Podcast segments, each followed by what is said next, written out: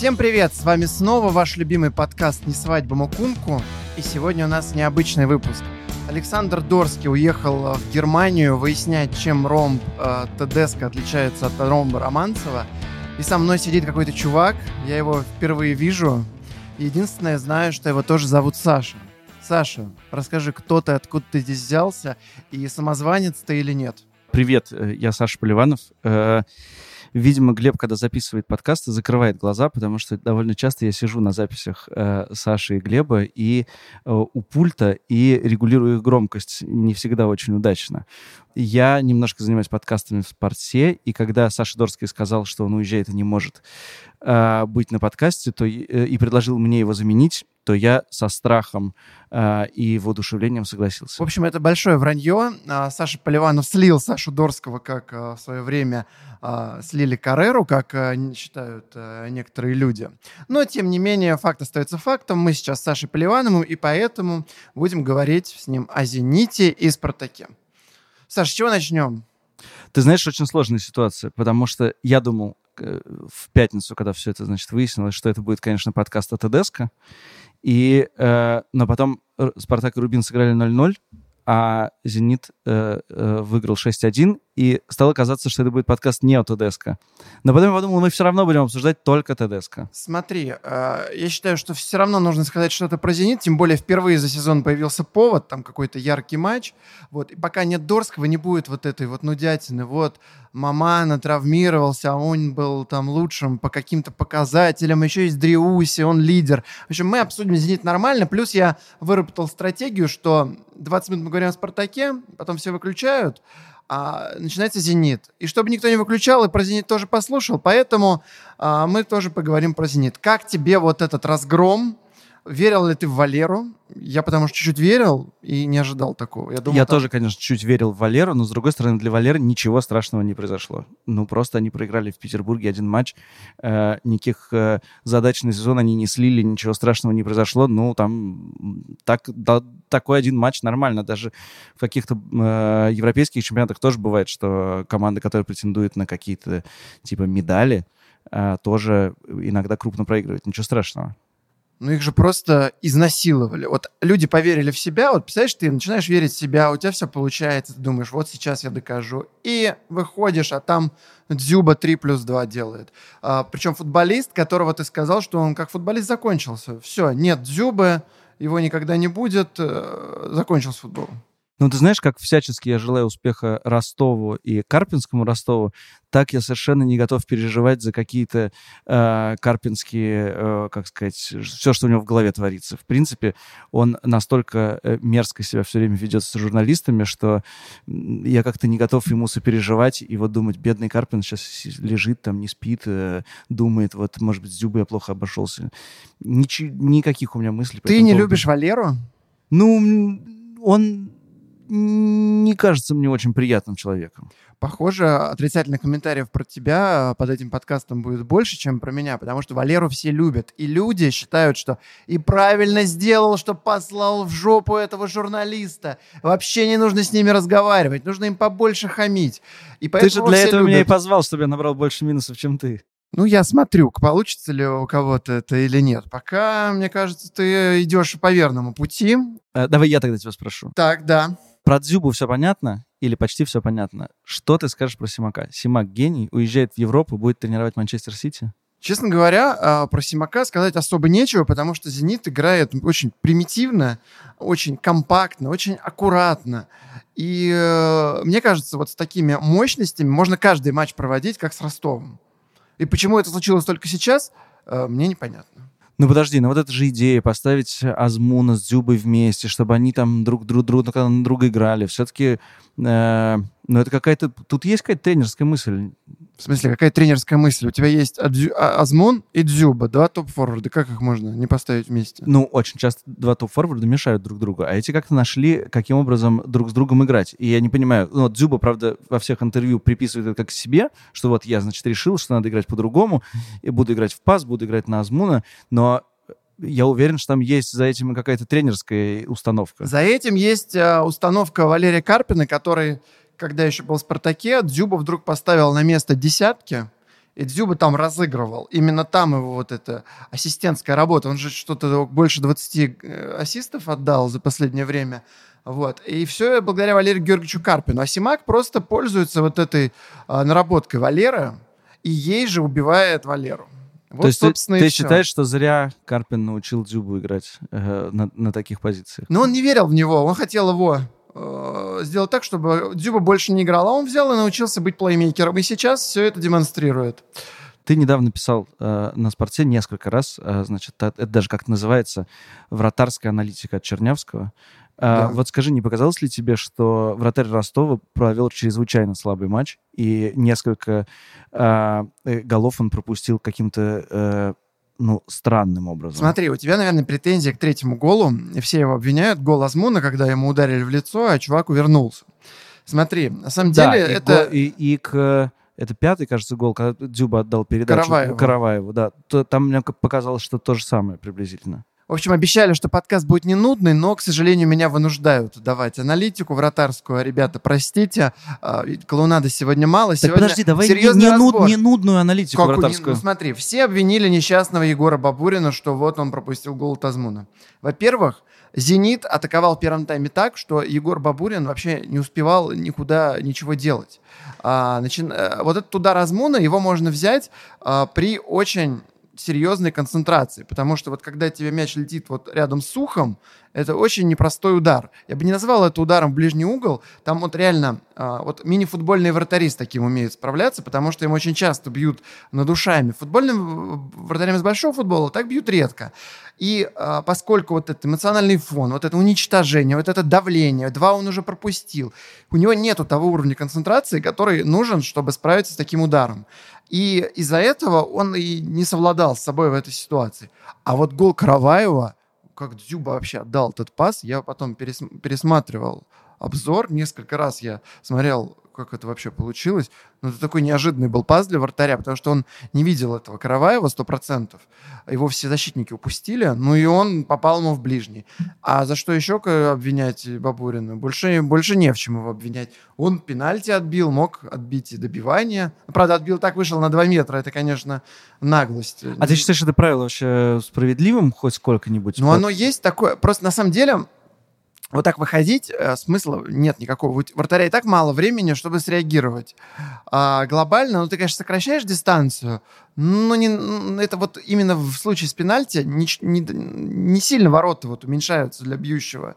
И ты просто даешь себе меньше времени на то, чтобы среагировать на удар. Потому что он летит не, 10, не 11 метров, а 10. Там и так-то невозможно ничего сделать. А здесь ты еще сокращаешь дистанцию. Вот. Ну, вратарь сильно нарушил правила, прям вот нагло вышел. Вот так, вот так дерзко выходить нельзя. Он же до удара еще там стоял. Ладно, когда вот э, чувак бьет, и вратарь делает шаг. Вот это по-честному. А так, э, вот здесь было все справедливо, справедливо дали перебить. И Дзюба так погано ударил второй раз, что Бабурин мог отбить еще раз. Вообще, видимо, не хотел забивать третий, по-моему. Вот в этом эпизоде мне было жалко действительно вратаря. Карпина не жалко, а Бабурина было жалко, потому что вроде как он э, ну, все равно не самый удачный матч, когда ты пропускаешь 6, а тут ты мог как-то какое-то приятное впечатление э, у себя в, в памяти, в голове э, оставить, и э, обидно, что он второй не взял, хотя действительно там был еще хуже, мне кажется, удар просто посильнее. Да, возможно, ему как-то было поприятнее закончить матч со счетом 5-1 и отбитым пенальти, чем 6-1. Но зато он а, попытался а, сломать крышу а, Газпром-арены. После, после эпизода он схватил мяч и бабахнул его вверх от злости. Там покланы как раз смотрели матч, и им было неприятно. Так. Слушай, э, что с Дзюбой? Помнишь ли ты хоть одного такого российского форварда? Можешь ли ты сравнить его, например, с... похож ли он на Павлюченко? А, первая ассоциация, которая мне сейчас пришла, я почему-то никогда об этом не задумывался, но почему-то я сейчас вспомнил Владимира Бесчастных.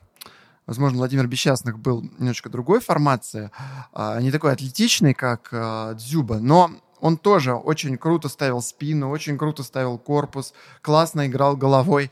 А, можно даже вспомнить, по-моему, я сейчас могу ошибиться, но, по-моему, он забивал Швейцарии вот так вот в падении головой, отклонившись там вратарю Паскалю Цубербуллеру. Вот. вот этого я, конечно, совершенно не помню. Вот, 4-0 а вот тогда сборная России выиграла. Летящий его, значит, да, летящего его... бесчастных помню, да. И вот бесчастных тогда в 2001 году вернулся Спартак и помог Спартаку-то последний раз стать, э, предпоследний раз стать чемпионом. Без него бы чемпион, чемпионами не стали. Вот как-то чуть-чуть он мне его напоминает, но нет. Но Дзюба все равно на уровень выше, и какой-то он просто сейчас монстр. И э, мне вот, глядя на вот, это, на вот эти вот э, перформансы, которые он выдает в последнее время, очень обидно, что какой-нибудь Вест Хэм Юнайтед его не забирает. Я вот прям очень хочу, чтобы его забрали в Англию, чтобы он хотя бы там полгодика бы побегал, ну чтобы просто вот увидели это чудо. Я уверен, его там полюбят болельщики сразу максимально. А я вот э, не понимаю, зачем? Зачем этот Дзюби? Дзюба играет в команде, которая претендует на выход из э, группы в Лиге Чемпионов. У него все получается, на него все смотрят. Он играет на отличном стадионе. Его обожает вся страна. Вот какой стимул у тебя был бы переезжать в Вестхем? Да ты же здесь всего добился. Ты э, стал чемпионом России. Ты там в Лиге чемпионов здесь поиграл. Очевидно, что э, ты ее не выиграешь с «Зенитом». Ну, в Вестхэме, ты согласись, ее тоже не выиграешь. Да нет, в Вестхэм ты идешь не выигрывать а, Лигу чемпионов, а поиграть э, с Салахом, поиграть э, с Агуэро, с ними как-то там увидеться, вот эти полные стадионы, вот эта самая богатая лига, вот эти звезды, попробовать еще прибавить, стать еще круче, поиграть на других скоростях, какую-то, ну, не знаю, пожить в другой стране. На старости лет Зюби уже уже 31 год, э, и в Англии, кстати, слава богу, не смотрят на паспорт, используем такой штамп, и вполне могли бы его пригласить.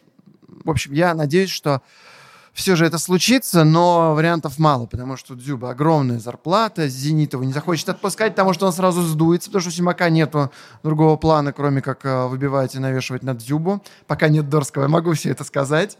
Саша, мы передаем тебе привет. А, и мы же хотим а, вызвать все-таки Дорского из Европы и попросить его сказать... Дух, дух так сказать. Дух, а, дух не спартаковский, потому что спартаковский дух во мне. А, мы вызываем сейчас Сашу Дорского, и просим рассказать а, про его отношение к отъезду Дзюбы в Вестхэм, в Бормут и еще куда-нибудь.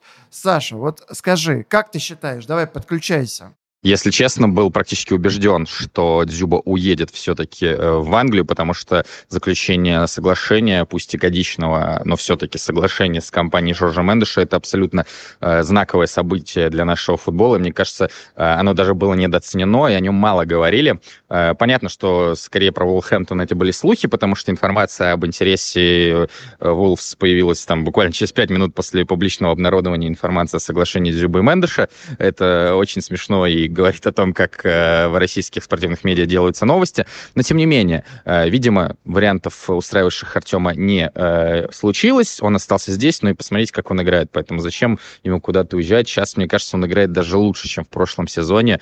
И то, что он сделал с Ростовом, да, защитники Ростова совершали глупейшие ошибки и в случаях с пенальти, и в случаях с голами, но Дюбо был просто прекрасен. И это, опять же, не один матч, просто этот матч получился таким, наверное, самым ярким. Поэтому Дзюба, оставайся в «Зените», оставайся в России и будь таким же классным, как сейчас.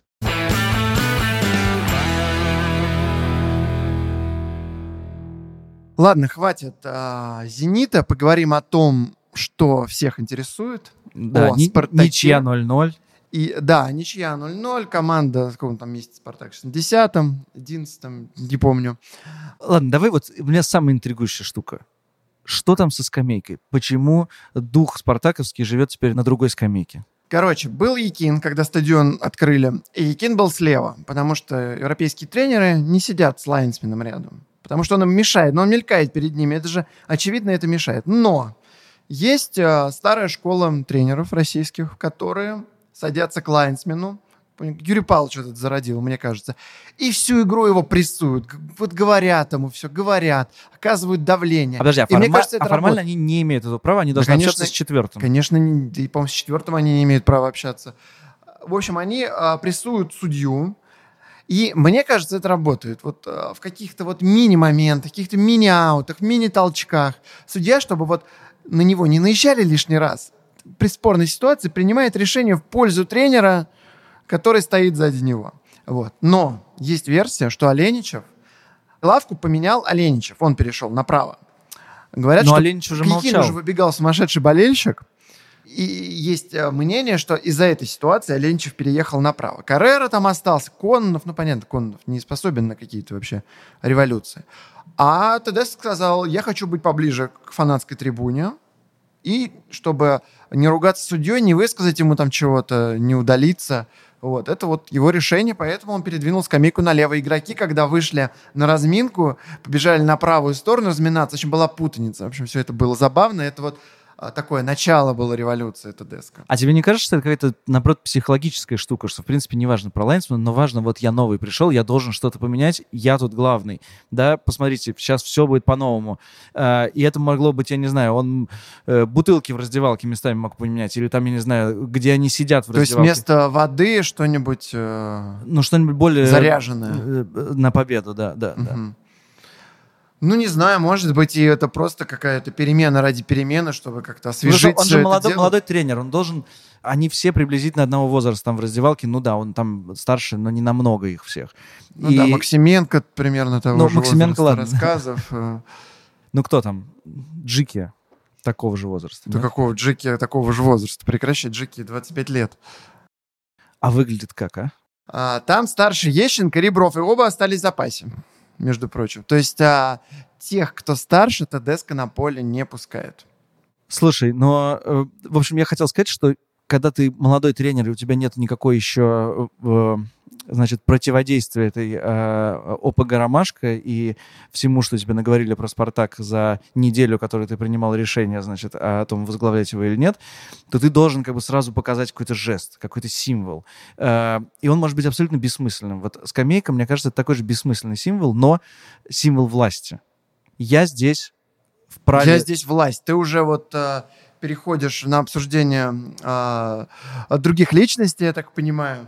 Да нет, ну не думаю, что это власть, но просто вот человек освежил это дело. Так же, как он отменил тренировки в Тарасовке. Абсолютно правильно. Я один раз ехал по пробкам в Тарасовку, это, конечно, кошмар. Почему к этому раньше не пришли, я, я не понимаю. Если есть, есть тренировочная база в Тушино нормальная, зачем ездить в Тарасовку? Ну, Но там же спартаковский дух. Ты вот говоришь, что спартаковский дух в тебе. Так он же там, в Нет, Тарасовке. Вот дух испарился с того момента, как уволили повариху, которая борщ варила самый вкусный. Э, Это было еще при Червиченко. Вот, поэтому с тех пор духа никакого не осталось. И, Но ты немножко хранишь. э, ну, каждый в себе его чуть-чуть хранит, знаешь, включаешь так вот, э, чуть-чуть выпьешь э, там в субботу вечером, и ты включаешь Спартак Амкар, Хетрик Самедова, вот это смотришь на вот этой земле, и вот и чуть-чуть пропитываешься вот, вот этим духом, остатками его, того духа, которые были тогда. Так что Слушай, как же хорошо, что во мне нет этого спартаковского духа, и мне не надо пересматривать Спартак Амкар. Вот, тебе повезло больше, чем мне. Вот, но главное, ТДСК не только поменял скамейку, не только поменял место для тренировок, не только выбрал себе кабинет с видом на поле. Не знаю, почему прикол смотреть на поле, но, говорят, мотивирует. Самое главное, он поменял схему кардинально. Э, да, я э, смотрел этот матч с э, комментариями, э, э, не помню кого, кстати. Я тоже был на стадионе и не знаю, кто Ну, комментировал. в общем, э, комментаторы этого матча на матч-премьере очень недоумевали насчет схемы и все, и все время пытались кого-то куда-то переставить первый тайм особенно и утверждали, что все игроки не знают схемы и поэтому бегут куда попало. Ну, это полнейшая чушь. А, на самом деле, в первом тайме действительно было неясно, что за схема. Оказалось, то ли это 4-3-3, то ли а, 4-4-2 с ромбом. А, а, смущал Тиль, который оказывался то на острие, вот выше всех, выше Шурли и Мельгореха, то садился ниже. И было непонятно, что это такое. Но в, на пресс-конференции Тедеско сказал, что весь матч мы играли 4-4-2 с Даймондом, то есть романцевский ромб, вот э, с игроками, которые и Бакаев э, с Умяровым, типа по краям, но на самом деле они играли очень компактно, то есть при Романцеве ромб был шире. Вот. А здесь прям был очень компактный ромб, и вот эта перестановка Бакаева в центр поля практически, он э, бегал э, очень осторожно, оглядывался, Тедеско постоянно ему подсказывал, что делать. Честно говоря, не очень понятно это решение, потому что на этой позиции вот такой вот э, скоростной дриблинг Бакаева немножечко нивелируется. Хотя, с другой стороны, э, при Владимире Федотове Владимир Быстров играл примерно на той же позиции, но, может быть, чуть шире и использовал свой скоростной дриблинг вот максимально. Не знаю, как сложится дальше, но Тедеско дал понять, что через одну-две недельки Бакаев привыкнет. И, то есть это означает, видимо, что и Бакаев будет играть в центре поля практически, и что Спартак будет играть вот этот вот этот Даймонд. А как ты думаешь, этот э, состав вообще более-менее э, рабочий для ТДСК? Или там могут быть какие-то Ну, мне кажется, он выпустил самый рабочий состав вообще из... Э, вот все лучшие вышли, То есть вышли играть. Кроме... Ну да, но все же, все же рассказов, а не Ещенко. Рассказов намного лучше в атаке. Ещенко, когда доходит до чужих ворот, это прям, прям кошмар. Вот. А еще одно изменение, что Тедеско пришел на пресс-конференцию и начал не мычать, как это было последний год. Не было вот этого вот. А, а, первым таймом недовольны. Во втором были моменты, но мы их не использовали мы используем их дальше.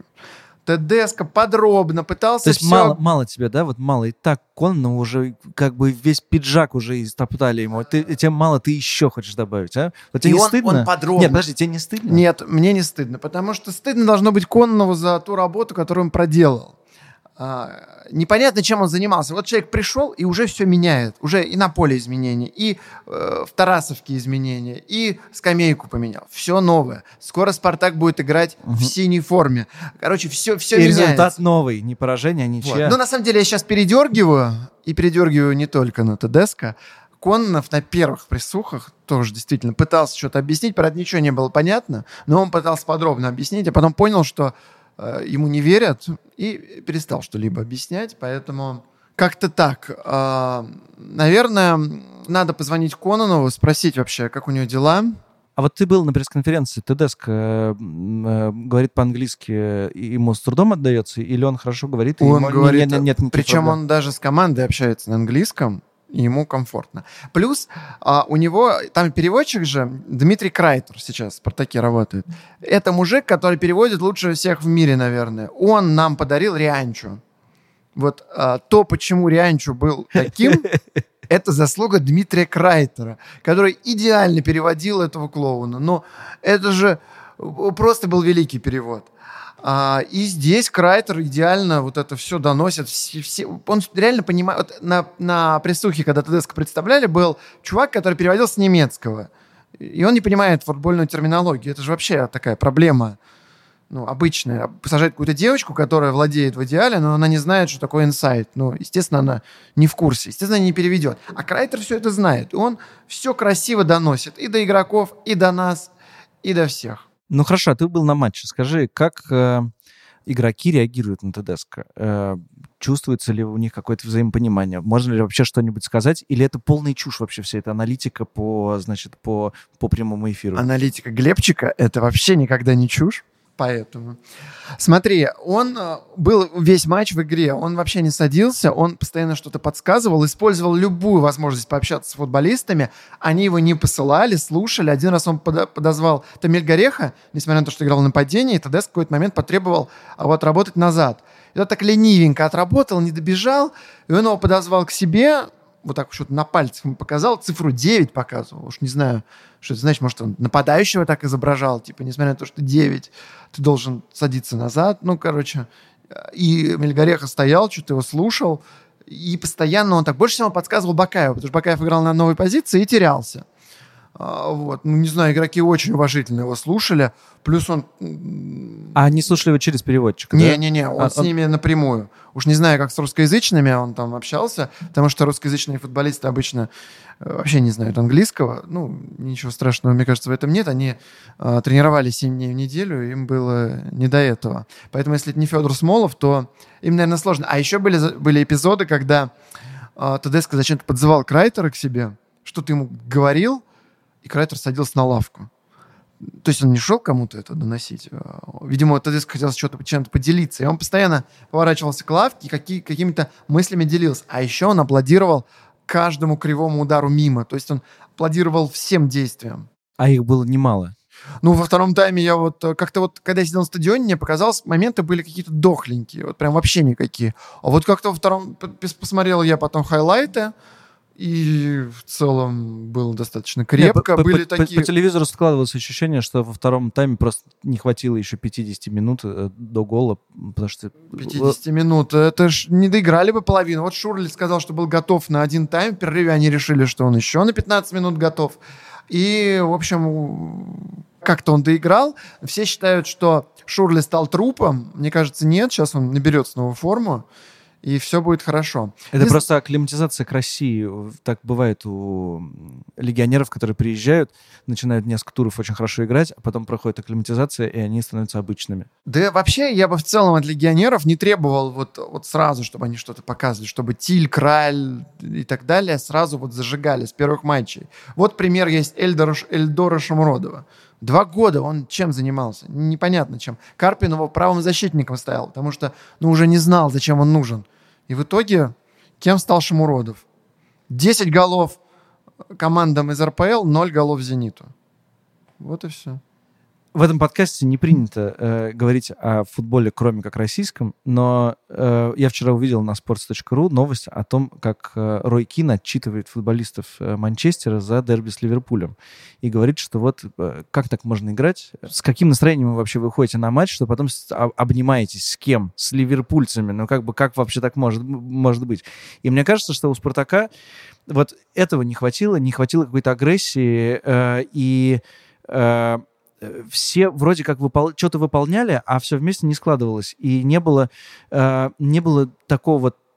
Э, Тедеско же перед матчем говорил, что ему нужно, чтобы показали желание, какой-то вот э, на- значит, темп. А вот этого ничего не было. Не было какого-то человека, который бы сказал, типа, пацаны, пошли за мной, мы сейчас всех их... э, вот, э, и не было какой-то агрессии в отборе, никакого-то никакого желания. Вот это меня как-то более всего возмутило в игроках У Спартака. меня есть ответ, почему так было.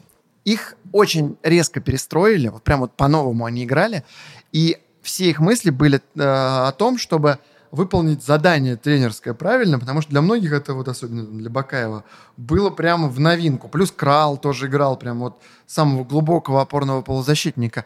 И из-за вот этих мыслей, мне кажется, немножечко не осталось места эмоциям, э, какому-то характеру, потому что они как вот действовали по какой-то бумажке. Им было велено вот э, заниматься одним, а вот на какие-то чувства не осталось сил. Мне кажется, когда они чуть адаптируются, и когда вот это уйдет, знаешь, вот ты учишься ездить на машине, и вот постоянно думаешь о том, что вот это вокруг тебя происходит, а потом ты уже привыкаешь, уже начинаешь в мессенджерах переписываться, э, и, и тебе становится легче. Вот То есть ка- для, для тебя это реклама везде, что это сообщение может стать последним. Ну, все это видят, но все, к сожалению, это делают. Ни в коем случае не переписывайтесь в мессенджерах за рулем. Речь моя о том, что поначалу ты вот, когда ездишь на машине, ты очень сосредоточен на всем. А потом, когда ты уже набираешься опыта, ты там расслаблен, можешь какие-то вывески читать. А, здесь то же самое. Вот сейчас они чуть-чуть подпривыкнут, поймут, кто где. И все, и дальше уже начнутся эмоции, индивидуальные действия и так далее. Пока вот, да, вот этой вот искорки, прости меня за это слово, не хватает. Сложно простить тебя за это слово искорки. А, как это? Изюминки. Изюминки, да. А, э, русской смекалочки. Вишенки на торте. Все, мы перечислили все штампы. Скажи мне, вот э, через полгода кто лидер московского «Спартака»? А, я думаю, лидер московского «Спартака» и сейчас, и при Кононове, и через полгода будет Александр Максименко. Потому Но что он не не, сможет очень, забивать не голы. очень, не очень я верю, что вот прям вот через полгода вот эта команда заиграет, поскольку пока это прям совсем плохо, и даже вот этот вот Рубин э, выглядел, ну, наверное, все же монументальнее, хотя во втором тайме их поддавили. В общем, я от Тедеско буду что-то требовать, вот когда э, пройдет э, зимняя пауза, и вот э, тогда, вот уже весной, э, или это уже полгода, а, полгода уже пройдет, вот.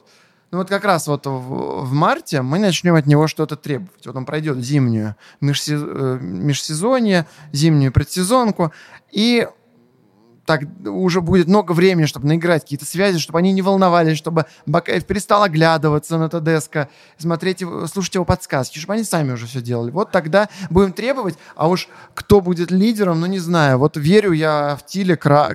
в Крала, несмотря на то, что он в Спартаке ничего не показывает. Еще очень сложно выговаривать, когда они вместе, что один мягкий, а другой твердый. Тиль и Крал. А мы на sports.ru пишем Тил. А, ну тогда И все переводчик просто. с, с, с голландского сказал, что так правильно. Но на майке Тиль написано, поэтому я На вот- майке Ларсона тоже написано Джордан, хотя он произносит... Я вслух говорю Тиль, а пишу Тил. И вот уже привык к этому. Я к тому, что Крал, например, прекрасно играет за сборную Чехии. Ты видел, какой голос он забил? Я не видел, какой голос он там на замахе очень красиво обыграл э, защитника и положил в угол. Так что на территории Чехии у него получается. Надеемся, что на территории аэро- бывшего аэродрома Тушина у него тоже когда-нибудь начнет получаться. И вот, но больше всего я верю в Тила, несмотря на то, что его все критикуют. А, Мне кажется, это очень сильный парень, который обладает вообще всеми навыками, плюс он фактурный, большой. И, в общем, я очень верю в Тила. Шурли, В не общем, ты, знаю. нач- ты начал с Максименко, а закончил Тилом. Тилем. Я почему-то э, забыл, что весной уже будет полгода, и подумал, что еще будет рано. Поэтому пока все не наладилось, героем будет Максименко, как и последний год весь. Он же, есть такая профессия тренеров, спасать. Он спасал Кононова долго. Я думаю, если не Максименко, то Кононов все-таки раньше бы закончил. И в этом матче опять два суперсейва в первом тайме, и во втором он там на 93-й минуте потащил, иначе Тедеско начал бы с поражения. А так Тедеско набрал очков больше, чем Олег Георгиевич за последние пять матчей. Скажи, пожалуйста, не кажется ли тебе, что календарь может немножко подпортить э, ТДСК дебют, потому что несколько матчей с Локомотивом, там э, еще какой-то сложный матч э, в Москве, кажется, и э, ну просто он не наберет очков э, на первой матче, и болельщики, э, вот как э, преданные болельщики Спартака, очень любят разочаровываться в тренерах после третьего-четвертого матча. Локомотив всегда под- попадает под нового тренера. Каррера, у Каррера был, по-моему, пятый матч, и обыграл, э, и был Локомотив. Потом был Кононов, третий матч, и, и тоже у Локомотива ничего не получилось. И сейчас э, Тедеско, второй матч, снова Локомотив. Я думаю, что, несмотря на всю мощь Лока, несмотря на гений Юрия Павловича Семина, Спартак э, на удаче вытянет, на удаче, на Максименко, на голе Жиго, на чем угодно, на... Не знаю, что еще может случиться. Спартак обыграет Локомотив и дальше попрет. Дальше Ростов, который, как мы видели, не такой уж великий. Сейчас это их надломит. Поэтому следующие два матча, несмотря на то, что календарь якобы сложный, ТДСК должен выигрывать. Я прям заражаюсь от тебя э, утренним оптимизмом. Давай еще послушаем Сашу Дорского, какие у него впечатления о матче, о первом матче ТДСК, тем более, что он сейчас находится на, ну, не на родине, но в местах, где ТДСК провел всю свою жизнь. По ТДСК мы как раз э, в первом же матче увидели то, о чем мы говорили в предыдущем подкасте. Это приятно, что э, какие-то будут игроки не на своих позициях играть, или, возможно, это будут их позиции в будущем, но мы не очень привыкли их видеть там. Э, в первую очередь, конечно, я говорю про Зелимхана Бакаева и, в принципе, про схему с Даймондом в центре поля. Поэтому за «Спартаком» будет уже, повторюсь, очень интересно смотреть, и я надеюсь, что как раз будет больше разговоров про футбол и меньше вопросов от журналистов «Московской правды». Ну, видишь, э, нечего добавить к комментарию Саши, так что давай заканчивать. А, Ставьте нам оценки в приложении, в котором вы слушаете наш подкаст. Если вы вдруг слушаете его на YouTube, то знайте, что на канале Sports есть и другие подкасты, а, спортивные, хоккейные, футбольные, даже баскетбольные теперь есть подкаст. Так что если вы вдруг а, интересуетесь чем-то, кроме «Зенита» и «Спартака», то там точно есть что послушать. А в следующий раз вернется Александр Дорский. Мы снова будем с ним цитировать таблицу умножения, рассуждать о дриблинге Дриусе и, конечно же, шутить о Спартаке. Всем пока-пока. Вернемся через неделю. Я был очень рад здесь побывать. Пока.